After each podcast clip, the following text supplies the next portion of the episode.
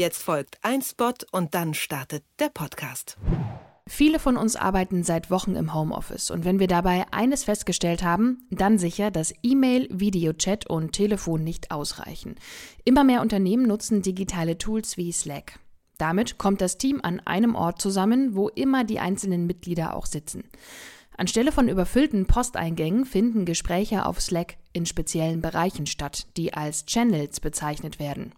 Alle im Team sehen die Ziele und den konkreten Fortschritt. Damit werden einzelne Prozesse übersichtlicher. Außerdem kann man so auch mit Teams von Partnern und Partnerinnen eng zusammenarbeiten. Mit Slack sparen Unternehmen Zeit und Teamarbeit wird effizienter.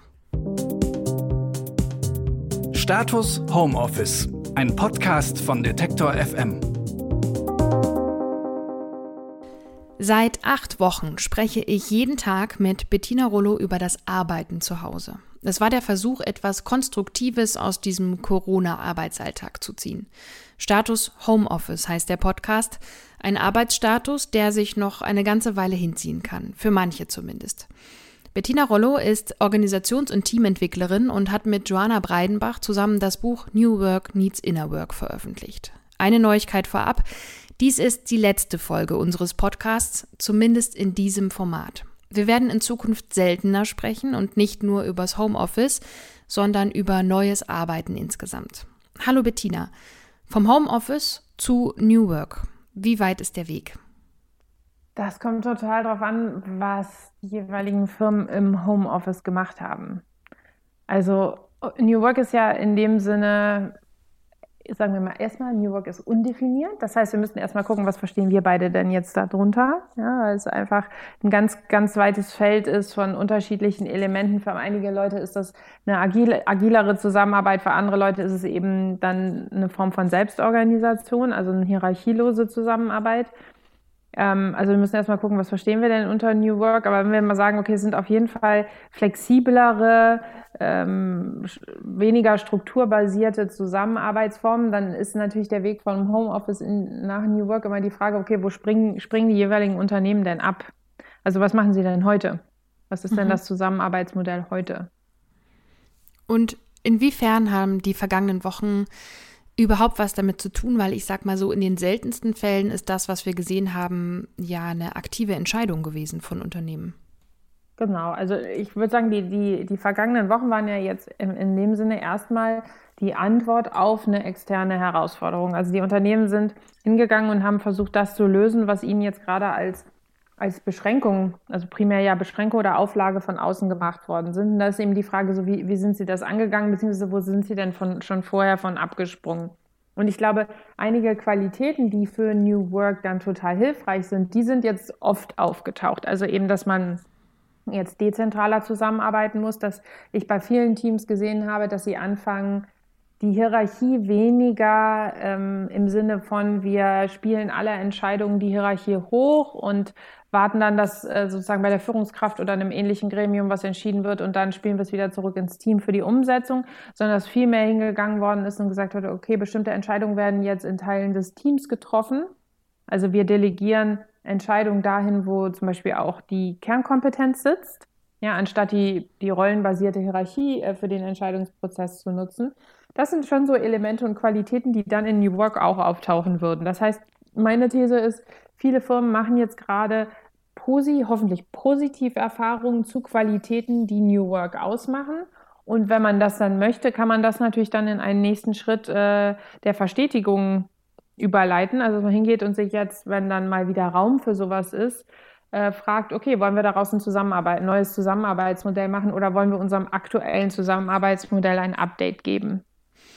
Und wie optimistisch bist du, dass das tatsächlich vielleicht auch in Größenordnung passiert? Also glaubst du wirklich, ähm, es gibt viele Teams und Unternehmen, die sagen, okay, uns sind da jetzt ähm, so neue Prozesse passiert und wir könnten die ja mal ordnen und versuchen irgendwie vielleicht grundsätzlich zu erneuern? Oder glaubst du eher, äh, auch Führungsetagen sagen, um Himmels Willen, nicht jetzt noch irgendwas anderes Neues, keine Experimente mehr, alles möglichst wie vorher? Ja, ich glaube, das wird sich tatsächlich, glaube ich, in, in, der, in der Nachhaltigkeit irgendwie auch erst in den nächsten Wochen zeigen. Ja, also ich glaube, ein paar Firmen sind auch echt erschöpft. Ja, das kann ich auch, merke ich auch total, kann ich auch total verstehen und sagen jetzt, wir wollen jetzt eigentlich erstmal Stabilität und jetzt nicht auch noch irgendwie in den, in den strukturellen prozessualen Anpassungsprozess gehen. Einige Firmen sind jetzt total inspiriert und sagen so, ja, yeah, das hat uns jetzt irgendwie ganz viel Inspiration gegeben und wir, wir nehmen das jetzt mit in den nächsten Schritt.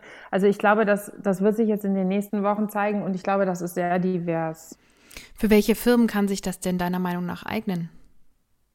Ja, prinzipiell ist das ja für jeden, also ich würde da auch nochmal so, so die Unterscheidung treffen, dass ich bin ja gar nicht der Meinung, dass New Work die ähm, alleinige Antwort auf alle unsere heutigen Arbeits, äh, Zusammenarbeitsthemen ist, sondern ich bin ja ein großer Freund davon, dass wir hingehen und uns als Firma bewusst machen, wer wir sind, was wir tun und in welcher Umgebung, um dann auf Basis einer Klarheit zu diesen Elementen ein Zusammenarbeitsmodell zu designen, was uns äh, befähigt, das am besten zu tun, was wir da gerade tun. Und auch unter den Qualitäten, die uns da drin am wichtigsten sind. Also mir geht es im, im Endeffekt eher um Präzision als um New Work. Und ich merke dann auch immer so mit einigen Firmen, würde ich dann auch sagen, so, die wollen dann vielleicht in die Richtung New Work starten, aber eigentlich finden wir dann im Prozess mit zusammen raus, dass das, was sie wirklich erfolgreich und stark macht, ist eine flache funktionale Hierarchie mit einem hohen Kommunikationsniveau. Ja, und dann ist das für mich, ist das dann sozusagen auch das, was ich mit denen entwickeln will, weil da drin einfach das größte Potenzial liegt. Also nochmal zu sagen, so für wen ist das sinnvoll? Naja, ich finde, für jeden ist einfach der nächste Schritt sinnvoll, der ihnen als Unternehmen entspricht. Aber dafür braucht es eben diese Klarheit dazu, was wollen wir denn, wer sind wir denn? Was sind denn heute schon die Sachen, die wir gut machen? Was sind aber auch die Sachen, die wir irgendwie nicht so gut können? Und was, wenn wir das geklärt haben, ist dann der nächste Schritt, den wir gehen wollen? Euer Buch, das ihr veröffentlicht habt, heißt New Work Needs Inner Work. Was meint das?